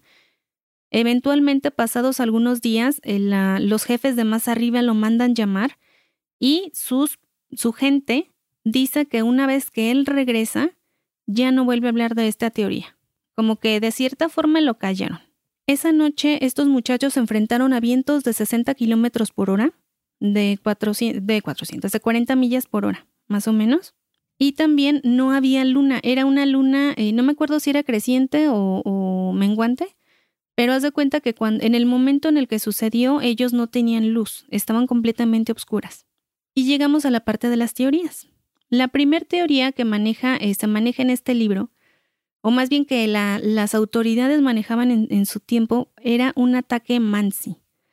Es decir, que eh, por sus tierras sagradas, los mansi eh, hubieran atacado estos a este grupo de excursionistas y los hayan matado. Sin embargo, los mansi habían demostrado en diferentes ocasiones ser, ser pacíficos, ser muy em, hospitalarios con los montañistas ellos declaran que ahí cerca no tenía ninguna tierra sagrada, eh, que no había motivos para que ellos atacaran a los muchachos y además estaban demasiado lejos de donde había sido el ataque, alrededor de 100, 150 kilómetros de distancia entre la, entre la aldea Mansi y el lugar en donde ocurre este incidente. La segunda teoría, y mm, hasta cierto punto la más aceptada, es la avalancha. Fíjate que en el 2019 se reabrió el caso después de tantos años deciden eh, reabrirlo, darle una nueva eh, como oportunidad para investigarlo y se concluye que el causante de la muerte de los muchachos fue una avalancha. Sin embargo, no todo el mundo está de acuerdo con esta teoría, ya que el lugar no es un área propicia para este tipo de avalanchas, no había suficiente nieve ni tampoco demasiada inclinación para que se desarrollara este desplazamiento, pero es una de las teorías. Se supone que cuando ellos eh, hacen su tienda, excavan un poco de, hacen como un, como un hoyo en la, en la nieve, creando de esta forma un desajuste en la capa de nieve, que horas más tarde fue la que se desplazó sobre la tienda, eh, no partiendo, no, o sea, no tirándola, sino nada más este, cayendo un poco, pero que asustó de tal forma a los muchachos que salen corriendo de la tienda como no hay luz, se pierden y en las condiciones en las que salen, mueren de hipotermia, algunos caen por este pequeño barranco, tienen fracturas y mueren también a causa de sus heridas. Esta es la, teoría con la que cierra el, una de las investigaciones. La tercera teoría es eh, los vientos demasiado fuertes. Ya se habían sabido de historias de montañistas que habían sido eh, arrasados, que habían sido aventados por el viento, porque en estas zonas eh, precisamente, o sea, la zona se llama así, se llama Dead Mountain, o sea, Holachal se traduce así por, por una, una palabra mansi que significa montaña muerta.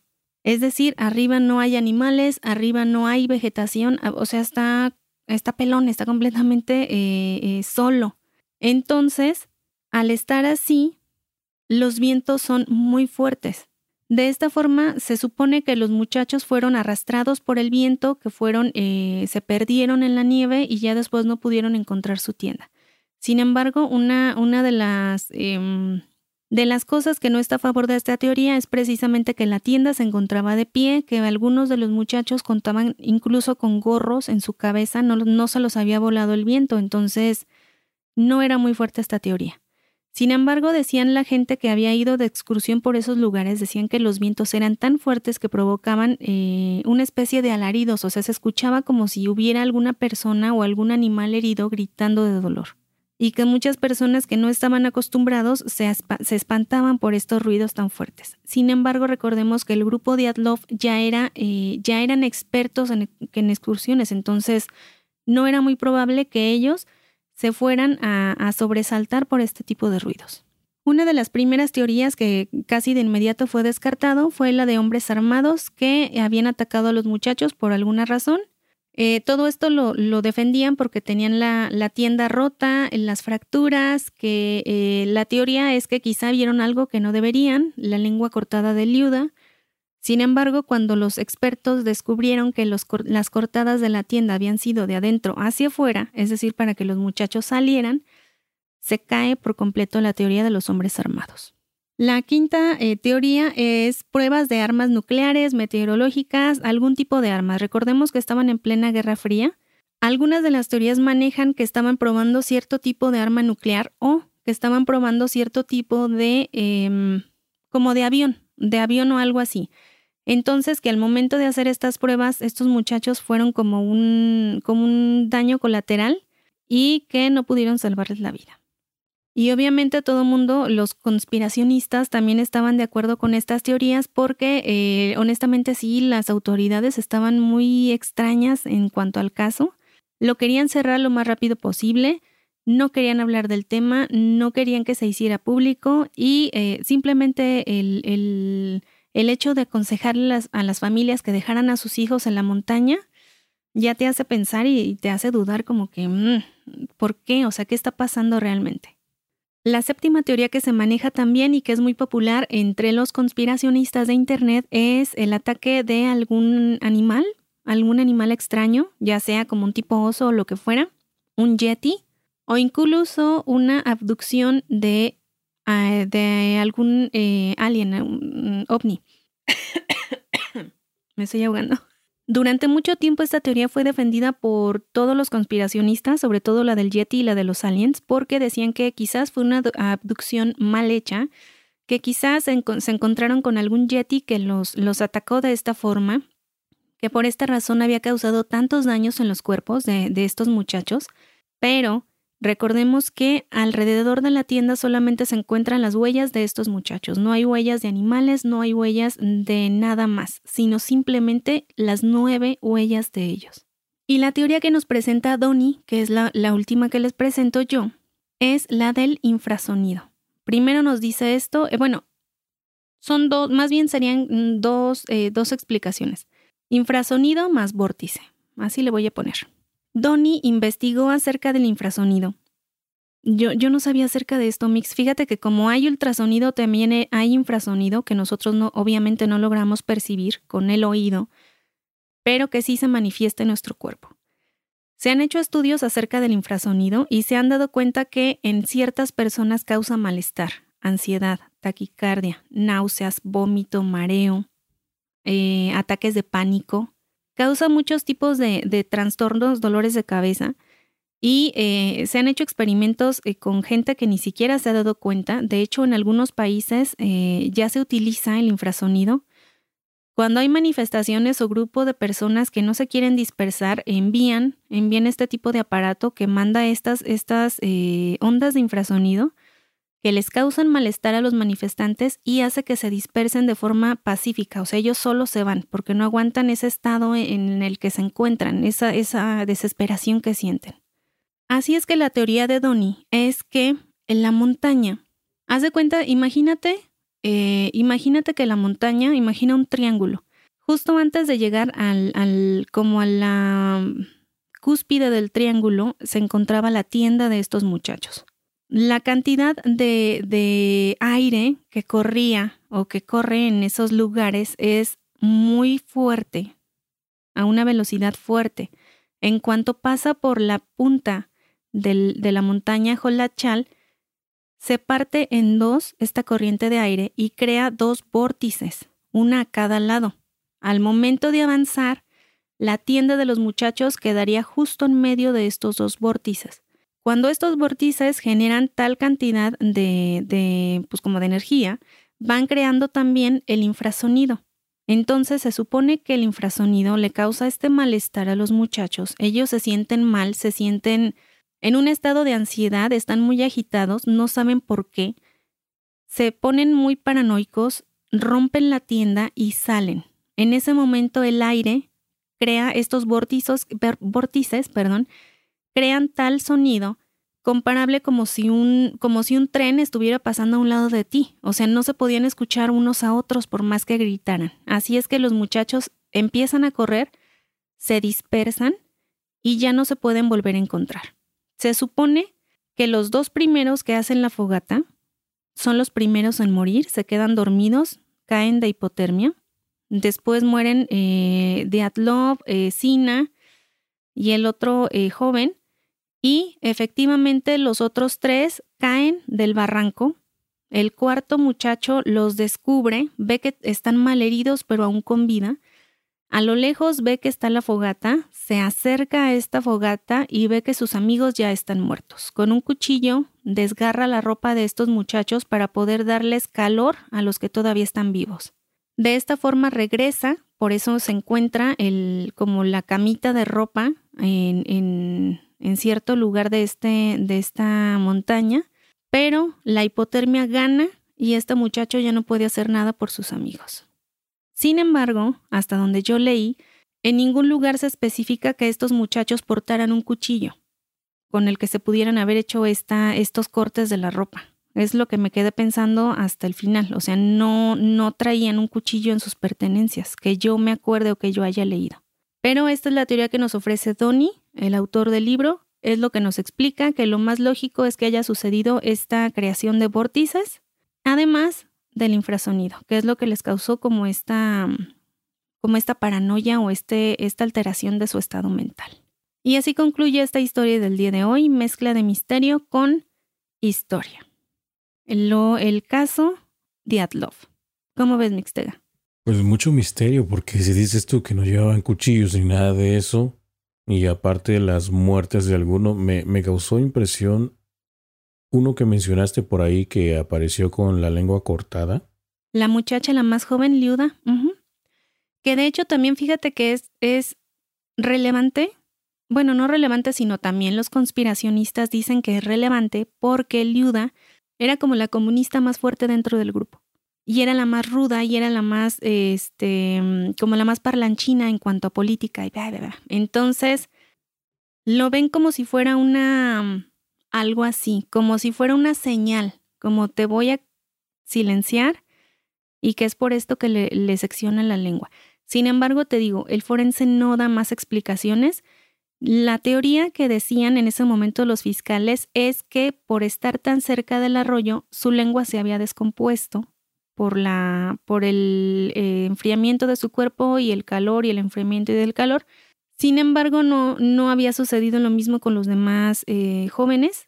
Eh, algunos otros decían que había sido consumida la lengua por algún animal. Sin embargo, volvemos a lo mismo. O sea, un animal llega, come y sigue comiendo. No nada más dice, bueno, me voy a llevar un bocadillo y ya a ver si regreso después. Ah, pues no, me voy a echar unos de lengua aquí. No, pues Exacto. no. Entonces, hay ciertas cosas que no casan. De hecho, creo que uno de los primeros que se encuentran en la fogata, creo que no tenía ojos, pero al parecer ahí sí fue por los animales, los pájaros o algo así que, fue consumido, pero no estoy 100% segura de esa información. Pero te digo, hay diferentes versiones, hay, hay, em, hay muchas cosas que causan mucha... También, también lo de lo de la radiación, ¿no? Eso es lo que me causa más extrañeza, o sea, cómo es que la ropa y los órganos de estos muchachos pudieron tener tanta radiación ¿Y cómo no llamó la atención a esto? O sea, cómo el gobierno dice, ya, ya, calladitos, aquí no pasó nada, calladito todo el mundo, ya entiérralos, que nadie los vea, porque te digo, ni siquiera les dieron la oportunidad a sus familiares de verlos por última vez, a los últimos muchachos. Pero sí, o sea, fueron, fueron muertes, o sea, sí, así está especificado por el forense, muertes violentas. No, pues está cañón. Está cañón, Gani. Pero sí, o sea, Imagino que de lo que contaste todavía eh, existe más información. Mucha más. Yo recabé lo más que pude. O sea, ve cuánto tiempo llevamos ya. Recabé lo más que pude, pero en forma resumida. Estuve haciendo por días anotaciones porque te digo que había mucha, mucha información. Yuri Yudin, de hecho, estuvo involucrado en, en, parte del libro, o sea, estuvo, estuvo hablando frente a frente con el autor, estuvieron este, platicando de varias cosas. Él tenía sus ideas todavía conspiracionistas de que el gobierno sí había tenido algo que ver, que habían eh, pertenencias perdidas de sus compañeros, pero el mismo, el mismo autor nos explica después que, que eh, no fue así, o sea, que, que las, por decir, él, él, decía que una de sus compañeras, no recuerdo si Sina o Liuda, tenía un animalito de peluche que siempre llevaba con ella. Y él decía, este animalito está perdido alguien se lo llevó y por eso le cortaron la lengua y o sea muchas cosas que decía Judin, sin embargo, sí se descubre que este peluchito andaba por ahí, en otro lugar, pero sí estaba en las pertenencias. Sin embargo, Judin fallece en el 2013, si mal no recuerdo, entonces em, se quedó con muchas teorías, pero en, en, realidad nunca le supieron dar como una, como una explicación que cubriera todos los detalles que habían sucedido en esa fatídica noche del primero de febrero de 1959. Lo que sí es un hecho, lo que sí es un hecho es que esa noche debieron de haber sufrido un terror horrible. Haya pasado lo que haya pasado, debieron de haber tenido muchísimo miedo para salir de esa manera de la tienda y para después, o sea, imagínate el miedo que han de haber tenido después, perdidos en la noche, sin poder encontrar sus tiendas, sin poder encontrar a los demás, sin poderse ayudar unos a otros y sabiendo que vas a morir, porque ya estando, o sea, ya llega un momento en el que te das cuenta que ya no hay otra opción, que te vas a morir. O sea, imagínate, 30 bajo cero.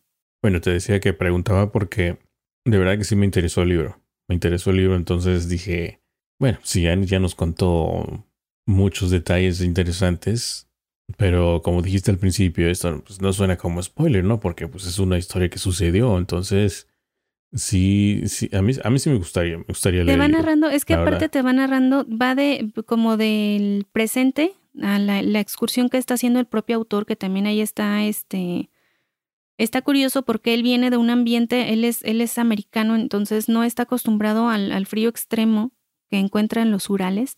Y, y, nos dice eso, desde el principio él dice eso, yo me meto en línea a comprar la ropa más adecuada que encuentro supuestamente para estos, para estos lugares y llevo mis botas y llevo mi ropa y estando ya ahí en la montaña, enfrentándose a lo que los jóvenes enfrentaron en la misma época del año, se da cuenta que no, o sea, se da cuenta que tiene los dedos congelados. Él mismo dice en, en, su, en sus anotaciones que tiene miedo de perder los dedos porque ya no los siente, está completamente entumido. Y eso que estamos hablando con cuántos años de diferencia, que supuestamente hay materiales nuevos que te mantienen, eh, o sea que son otras condiciones y de todos modos, el, autor ya andaba también ahí como que en las últimas, así como que ya regresa, sí. Entonces valora mucho el, el coraje de estos muchachos de aventarse a, hacer estos viajes. Las fotos que te van pasando de ellos, o sea, son fotos tanto del paisaje como de ellos. O sea, ellos están en grupo, están riendo, están, eh, se ve que se están divirtiendo, se ve que, se ve que se pasaban un buen rato entre ellos. O sea, eran, eran muy amigos. Suena muy bien, Annie. Suena muy bien. Interesante. Este. Se me fue la onda. Te iba a preguntar otra cosa. Ay, acerca de. Acerca del spoiler, o sea, les dije, es un resumen de todo el libro, o sea, lo que yo les acabo de dar es un resumen de todo el libro. La teoría que maneja Donnie es precisamente esta del infrasonido y el vórtice, es lo que él maneja, es lo, lo que te dice al final. Yo llego a la conclusión de que lo más lógico es que haya sucedido esto, pero de todos modos, o sea, no te quedas conforme 100%, o sea, dices, es que no me cuadra, o sea, como que siento que hay muchas cosas. Primero había dicho que era infra, infrasonido, que por eso habían salido y no sé qué, pero decía, ¿qué puede causar el infrasonido? Un vórtice. Entonces tiene que ser un infrasonido más el vórtice. Y después no fue un vórtice, fueron dos. Entonces dices, eh, está adecuando las cosas, como que lo está haciendo al revés, está adecuando el, el, como las cosas al fenómeno, no el fenómeno a lo que sucedió. No sé si me explico. No, sí, Pero sí, bueno, sí. es lo que él concluye después de igual, o sea, interroga a científicos, va con ellos, les enseña fotos, ve modelos, o sea, hace una investigación muy completa y es lo que él concluye. Muy bien. Me ¿eh? cansé. Pues todo suena muy, muy interesante, la verdad. Este episodio va a ser muy, muy largo, entonces, este, pero vale la pena, o sea, está lleno de mucha información y para aquellos que les gustan las novelas históricas, ¿no? Y algo que, que sucedió realmente, algo que fue real. Entonces, este, pues, la verdad es que fascinados, más que fascinados, Ani. No. Y aparte ustedes, o sea, si es que les interesan al igual que a mí este tipo de historias así de misterio y estos casos inexplicables, no se queden con, con la información. Busquen más libros, más teorías, más historias, vean las películas, vean todo lo que ha salido para que también vean ustedes cuál es la versión que más les, les cuadra, ¿no? Sí, pues no tengo la información este de... A Hay lo mejor muchos. existe otro libro también Hay muchos libros, pero con el tema, dicen ¿no? que uno de los más completos es el de Donnie, precisamente por la conexión que hizo con Yuri Yudin, con, la, con Tatiana, la hermana de Dyatlov, Mm, Exactamente, con eso es lo muchas que más gentes, vale. con muchas personas y aparte por todo el material que él logró eh, reunir. No, y aparte de vivirlo en carne propia, no ir hasta allá y experimentarlo, todo eso, las travesías, los chutarse todos los Sí, grados porque bajo decía cero, eso. o sea, E- Es lo que le decían los mismos rusos, o sea, le, le decían eso, lo decían así como, chido por ti porque eres el único autor que ha hecho este recorrido en las condiciones que ellos lo hicieron, es decir, en invierno, cuando, cuando son más extremos los, las condiciones. Entonces él dijo, sí, yo quiero saber qué se siente, yo quiero ver qué fue lo que ellos sintieron. Y ya estando ahí fue de, no manches, ya me quiero regresar porque ya no aguanto. sí, imagínate, ¿no? Tú que te andas quejando ahí con el poquito Ay, de no, frío que hace no, yo me estoy quejando no, del hombre, calor. No es nada. Pues sí, también. Bueno, Ani, pues algo más que quieras agregar o sería todo Sería ya? todo. eh, nada más eh, este, recomendarles este libro. Me gustó bastante. Yo lo califiqué con, lo califiqué con cinco estrellas. ¿Y si viste Lo el enlace es que, que, te lo pasé? tengo en el teléfono y no puedo. Lo encontré en español. Ah, bueno, lo ¿Estaba en encontré en español? español, pero la única diferencia. Bueno, espérate, espérate, no te emociones. La única diferencia es que el precio sí está medio elevado, o sea, 42 dólares, vale. Ah, Pues es que sí es muy, ex- muy eh, escaso el sí, libro. yo lo encontré en inglés. En inglés está en diferentes versiones. Está en está para digital Kindle, está en físico, está en, en audiolibro y no sé en qué otra cosa. Pero en español sí es medio difícil. Tal vez para los nuestros escuchas de allá de, del viejo continente, por allá lo puedan encontrar en la versión en español. Porque por ahí me apareció creo que un enlace de veintitantos euros. Entonces, pues, sí lo podrían hallar por allá. Pero, este, sí, yo quedé muy interesado en así que pues veremos. Añadirlo a la lista. Yo creo que este va a cubrir dos episodios mixtape. Yo creo que con este cubre dos semanas. No, no, no, no. Este es un episodio especial, o sea, no siempre grabamos así un episodio largo, pero pues este sí valía la pena. Y que de hecho este yo pensé que es el que, no sé, no sé qué día fue que grabamos o semana, que me preguntaste que de qué trataba o qué tipo de género que yo adivinara y te dije histórico. Yo pensé que esa vez ibas a hablar sobre este, pero no. Entonces, este, ya ven que yo me gano las primicias porque Ani siempre me comenta sobre los libros que va leyendo y algunos así como estos y los demás. Entonces yo estaba esperando esto. No, es que en ese momento todavía no tenía preparado todo. Es que te digo, fueron muchas anotaciones. Era estar corroborando datos porque recordaba algunas cosas, pero las quería comparar que fueran lo fiel pues con el libro. Bueno, pues entonces ya para concluir nos pasamos a retirar, Ani. Ya saben No, que no, nos antes encuentran de que nos vayamos, ¿con cuál Ajá. teoría te quedas tú? ¿Qué, qué crees que fue lo que le sucedió a estos muchachos? Mejor te lo No, digo no, cuando lea el libro, ¿no? ¿Qué crees que fue lo que sucedió? A ver, porque te quedaste con cara de chin, ya no me acuerdo cuáles son. No, no, no. O sea, Escúchame. mm, la teoría de que fueron Ataque atacados por algo, no. Avalancha, vientos fuertes, No, hombres armados, no, pruebas de armas, no. alien o yeti, Ah. infrasonido más vórtice. Al Yeti no creo, o sea, eso. Este, yo me moriría si existiera un Yeti, me moriría. De estar, o sea, yo sería, ¡ah! Yo quiero uno. Pero tú te pues, quedarías. Un peluche se puede conseguir. si quiero uno. Eh, ¿Tú te, te quedarías con la teoría de la prueba de armas? Prueba de armas y tal vez el de el infrasonido. Infrasonido más vórtice, que es la teoría del autor. Podría ser, tal vez una de esas dos. Es que, es que me llamó mucho la atención la de, lo de la radiación. No se, no se logra explicar por qué. Entonces, en, prueba, en prueba de armas, en prueba de armas podría ser, ¿no? Ah, eso y también la coloración de los cuerpos, porque algunos estaban tan, tan cafés.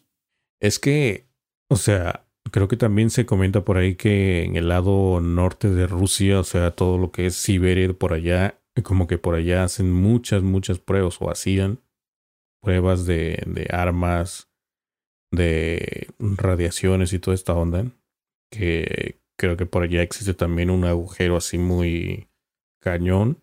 Fíjate que sí, creo. No sé. pero es que no me acuerdo si venía en el libro o lo vi en algún documental, pero creo que hay una, una como comisión, o sea, que regula precisamente la prueba, las pruebas nucleares. Entonces se sabe cuándo y dónde se realizan estas pruebas eh, por aparatejos que tienen y todo eso. Entonces no hay registro de pruebas nucleares en esa zona en esas fechas. No sé posteriormente, pero no se sabe. Y también súmale a esto que hay muchas em, como leyendas urbanas acerca de este lugar de la, de la, tanto de la montaña eh, Jolachal como de Otorten. Entonces, eh, hay, hay una tipo leyenda Mansi, pero esto, esto no está comprobado, esto lo saqué de otro lugar, no del libro donde se supone que cerca del lugar de la tragedia del, paso Diatlov murieron nueve, nueve, integrantes Mansi hace muchos años atrás, como leyenda urbana, en algo también inexplicable, y también se dice que eh, em, por ahí también cerca hubo un accidente aéreo en el noventa y tantos, en donde fallecieron nueve personas en este accidente. Como que el número nueve se repite mucho con las tragedias de ese lugar. Pero repito, eso es algo del conspiranoico de Internet, no está en el libro, ni comprobado. Y la semana próxima hablaremos de conspiraciones. Mientras tanto ya. Muy bien, Ani, muy bien. Pues más. Ya más tengo cena. Sí, sí, sí, sí. Bueno, pues ya, nos pasamos a retirar entonces. Ya ahí nos pueden encontrar en Facebook, en Twitter, en, Spotify, en... No sé si ya, ya comentamos que ya estamos en Amazon Music. No, no has dicho. Ah, bueno, pues ya estamos en Amazon Music, también nos pueden encontrar en Google Play, en Apple Podcasts y demás. Bueno, pues esperamos que hayas disfrutado este episodio y nos esperamos, no, que nos escuchamos la próxima semana. Así es, nos vemos la próxima semana y eh, que tengan muy buenas lecturas. Así es. Bueno, buen inicio de semana y nosotros nos vamos. Chai, Ani. Chai.